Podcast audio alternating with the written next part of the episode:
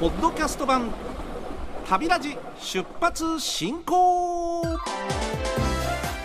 のポッドキャスト番組は RKB ラジオで毎週土曜日朝5時30分から放送している旅ラジ出発進行。そのポッドキャスト版です。ポッドキャストでしか聞けないコーナーもございますよ。それでは早速出発進行。唐津市のあかねさんありがとうございます。えー、茅野さんスタッフさんおはようございます。どうもどうもおはようございます。以前夕方の番組で鉄分補給クイズを茅野さんがされていてはいもうずいぶん前ですけども、えー、やってましたね、えー、でそれから鉄道関係に興味が出てん？少しずつ鉄道関係の本を購入したりそうなの？旅ラジオを聞く程度でまたまだまだ徹子にはなれない状態ですがと書いてありますがいやいやいやもう十分入り口からもう入お入りになったようでございますね。えあのー、いいんですよ。徹子を名乗っていただいていいですいいです。興味が湧いた時点であなたも徹子さんでございます。ですからこんなにてっちゃんにもうなっております。はい。えー、その度合いは人それぞれでございますので自信がなくてもいいのでございますがでも嬉しいですね。そうですか。私の鉄分補給クイズと旅ラジオをお聞きになって鉄道関係のことに興味が湧いたと。ああよかった。そういう方がね一人でもいらっしゃるというのをねあのー、私知ることによってますますやる気出ます。鉄道ってあのー、奥深いですから。はい。いやそれはただ単に列車がレールの上乗っかって走ってるだけといえばそれまでですけれどもね。うん。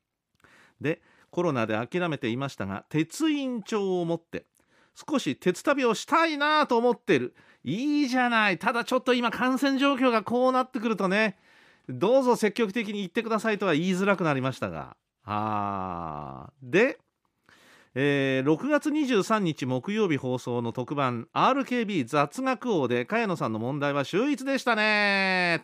というお褒めの言葉もいただきました。ありがとうございます。はい、えー、これどんな問題だったかというとですねこの旅ラジから問題を出してくれというふうにスタッフから言われて分かりました。かなりマニアックでいいです。分かりました。マニアックでということで、えー、っと新幹線のホームアナウンスを私があやったんですね。で間違いがいくつありますか？ということで、えー、答え3つも間違ってたということで、えー、スタジオの参加者誰も正解できなかったと。たった2行の案内アナウンス、まあ、1行でもいいか。それに3箇所も何で間違いがあるんだというふうに思った方もいらっしゃったと思いますけどもね、うん。えー、博多駅の新幹線のホームでまもなく11番線にって言った時点でブーでございますからね。はい。JR 西日本管轄の博多駅新幹線ホーム。仮に九州であっても JR 九州であっても11番線という表現はしてないんですね。11番乗り場と言っております、はい、関東行くと JR 東日本さんがまもなく2番線にとこう番線で言ってますけど何番乗り場って言ってますんで、えー、この辺りからもう間違いだったとかね。まあそういういろいろあるんですよ。はい。上り列車は偶数の号数がつくとかね。うん。えー、11番乗り場には、新大阪行きの列車は絶対に来ないとかですね、まあ、そういうのもあったんで、えー、それを折り、まえー、絶対見ましたけどもありがとうございます。まあ、でもこうやってあの鉄道関係のですねうんちく語り出すとね私も止まらないんですけども、えー、この方のようにこう興味を茜さんのように持っていただいて「え面白いじゃない!」ね。例えばあの時刻表をめくって駅の名前だけでもちょっと見てみてください。ね。地理の勉強だと思って。案外日本列島北海道からね。時刻表載ってるのは鹿児島。今沖縄にもユイレール走ってますが駅の名前で全く読めないのいっぱいありますよ。ええ、なんでこんな風に読むんだ。それはもうその土地土地の特徴のある読み方をねしてるわけですから。それだけでも面白いな。へえだし。へこんな感じ。えー、見たことないとかね、えー、それもあるだろうし、うん、いろいろあります、そういううんちく系は。あ。ちょっとしたことでも興味持っていただくとねもう鉄道という分野からいろんなことに派生していきますんでね、うん、だから楽しめるんです本当に。だから時刻表をぜひ一冊皆さん、ええーこういうご時世でございますからあポケットタイプでもいいので一冊買ってみて駅名からちょっと見てみるっていうのもねやってみると面白いかなと思います。嬉しゅうございましたこのようなメールをいただいて。今度はですねこんな話題でございます。筑紫野市からラジオネームアウト・オブ・サービスさんです。ありがとうございます。写真何枚かつけてくれましてその写真に何が写ってるかと言いますと787系でしょ？ああもうこれもね先日お伝えしましたがいやいやもうそんなに最初の運行から経つんだなっていうね。それから885系は白いカモメあるいはソニックでも活躍してますね。その車内長崎の平和公園だ。ということで、えー西九州新幹線が今年の秋に開業しますがそれに伴って博多長崎の特急かもめがなくなりますと。うん。少し早いのですが個人的に特急かもめさよならツアーをしましたって。あははなるほど。もう新幹線にとって変わることによりまして消えてゆく列車。ねえ。当然全国でねもう最初は東海道新幹線に始まりですよ。で今度は山陽新幹線が開通したと思ったらいろんな特急がなくなり、まあ、さらには東北上越山形秋田北陸そして九州新幹線できるたんびに特急が消えていく。ねええーそれまで走っていた列車が消えていく。そういう運命にあるわけですね。九州だと九州新幹線で有明号ね有明といえば鹿児島に行く時に乗る列車だろうという世代は私の世代でございますが雪は JR 九州を代表する787系。帰りは白いカモメと呼ばれる885系にしました。ああえてそう選んだっていうわけですね。えっと切符は自分でネット予約しましたが行きの787系は手荷物置き場のすぐ後ろの席を取ってしまい、えー窓から景色は見られましたが目の前は壁でした。そうか。じゃあ選ぶ席もし選べるんだったらそういうところも考えた方がいいよっていうね。うん。そうよね。だけど手荷物置き場も必要っちゃ必要だしね。うん。あのそうそう。窓とあの座席のペースがこれ合ってない場合がありますね。特に改造が施されている車両ほどそうなりますね。最初はそうでもないんですよ。ちゃんと窓と座席のペースは一致してるはずなんですがその後試行錯誤を繰り返してだんだんこうずれてったりするとかね、うん、あるいは座席と座席のうーん、まあま距離っていうんですか。間隔をちょっと変えたりゆったりめにしようっていうと窓とのいわゆるリズムが崩れちゃちゃったりするっていうとちょうど窓と窓の間に座席が来ちゃったりしてる場合も当然あるわけですよね。うんそっか。なるほど。へえそしから失敗したと思いましたが今では笑い話ですとなってますんでまあまあね、うん、ちょっと身を乗り出そうというわけですか。外を見る場合はね。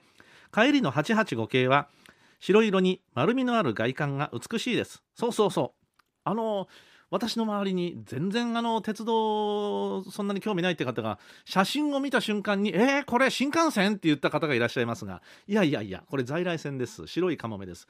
えどこが違うの？って言われてまあこれ一から説明するとねあの長くなるんでやめました。はい。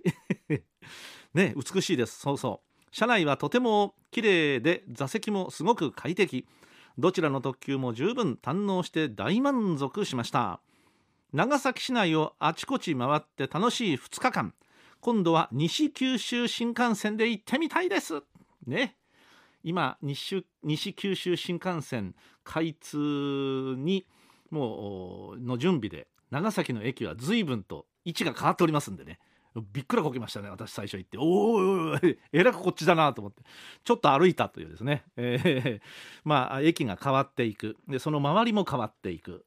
ね。そんなあの長崎かつての長崎を知ってる方にとっては全く別の風景になっていくということになるわけですけれどもそうですか、まあ、こうやってねさよならツアーいいですね、まあ、皆さんもいかがでしょう。この方に倣って長崎方面。ねなるほど。今だけだもんね乗れるのは。そういうことなんですよ。もう来年の今頃思い出話でしかなくなっちゃうんで。とということがあるんですがただ新型コロナ感染拡大しておりますんでこちらの方十分感染対策だけはなさってください。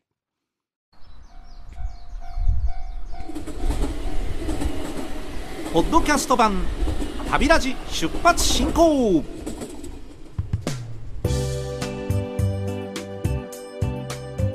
乗務員茅野の鉄道コラム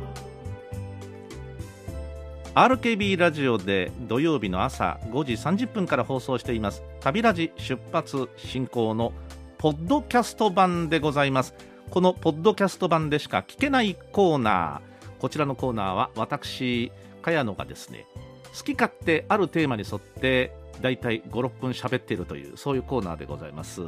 今月もお付き合いいただきましょう。今朝のテーマは駅弁。本来の目的は列車の中で食べること。駅弁大好きな私でございますが先日ある知り合いがこんなことを言って衝撃を受けました。あの駅弁ってさ割高でしょ？それにさ美味しいかな？これね私衝撃だったんですよ。確かに割高かもしれん。それは認める。美味しいかな？って言われたんですよ。いやいや美味しいじゃない。だけどふと考えた。その人はですね駅弁をどういう状況で食べてるかっていうと駅弁を駅で買いどこかへ持って行ってで食べてるわけですね。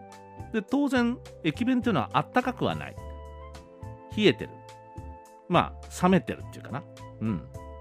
で決して量も多くはない。そんな状況で食べてるわけです。そうだよな。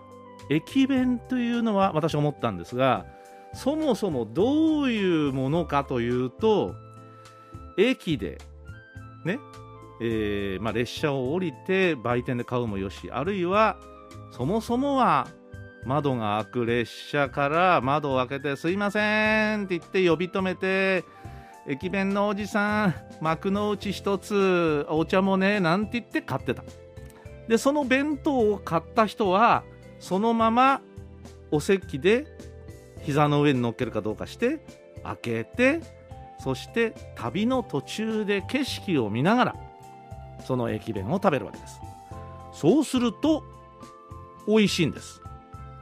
ところがですねこれをお家にそのまま持って帰って普通の弁当として食べるとまあそれは確かに、うん、弁当っていうのはそもそもねまああのあったかいものを売りにしているお弁当屋さんもございますが世の中には、まあ、そもそも温度としては冷めてる、うん。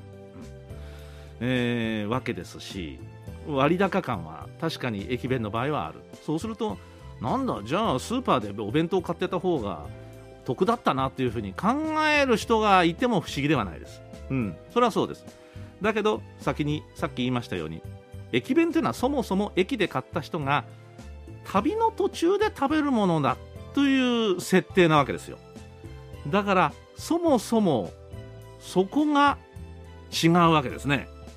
何が違うかというと、つまりシチュエーションが違う。状況が違うと、同じ駅弁の味もですね、違って感じる流れゆく景色を見ながらのんびりとした気分でまああるいは旅というよりは単に移動の目的だけの人も当然いらっしゃるでしょう、うん、そうやって食べるのと、まあ、あるいは向かい合った人とか隣り合った、うんまあ、友人なんかとおしゃべりをしながら食べると。いうパターンも当時多かったでしょうね。そういう状況の駅弁の味と全く同じ同じ駅弁をお家に持って帰って一人で黙々と食べる。それはね同じ味でも美味しいと感じるかそうでないかっていうのは差が出てくるわけですそこで。だから私その言葉に衝撃を受けたというわけなんですね。いやだから駅弁の食べ方自体がそもそもまあ間違ってるとは言いませんが今駅で弁当を買って列車の中で食べるというシチュエーション状況がかつてほど多くはないわけです。例えば新幹線とかああいう特急列車でそれをねテーブルを出して前からこを食べるっていう人はいるかもしれないけども例えば普通列車とか快速列車で駅弁食べてる人はほぼ見かけない。ましてや今急行列車。ね JR から今急行列車消えております。そうなるとかつてほどお弁当をもぐもぐしながら列車の旅を楽しむ人はそれはもう格段に減ってるわけですよ。だからああ昔は良かったなと感じる一つのポイントなわけですね。駅弁の味が大きく当時と変わっているわけではないのですがやっぱり感じ方は人それぞれ状況によって変わってくるのでありまして。あー駅弁駅弁って美味しいかなというふうに思ってる人が私はかわいそうでならない。そんなふうに思う次第でございます。駅弁の話まだまだ続くよ。次の回もこのテーマでいこうと思います。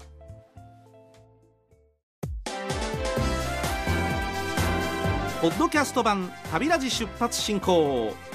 お相手は RKB の茅野正義でした。それでは業務連絡降車終了。オライ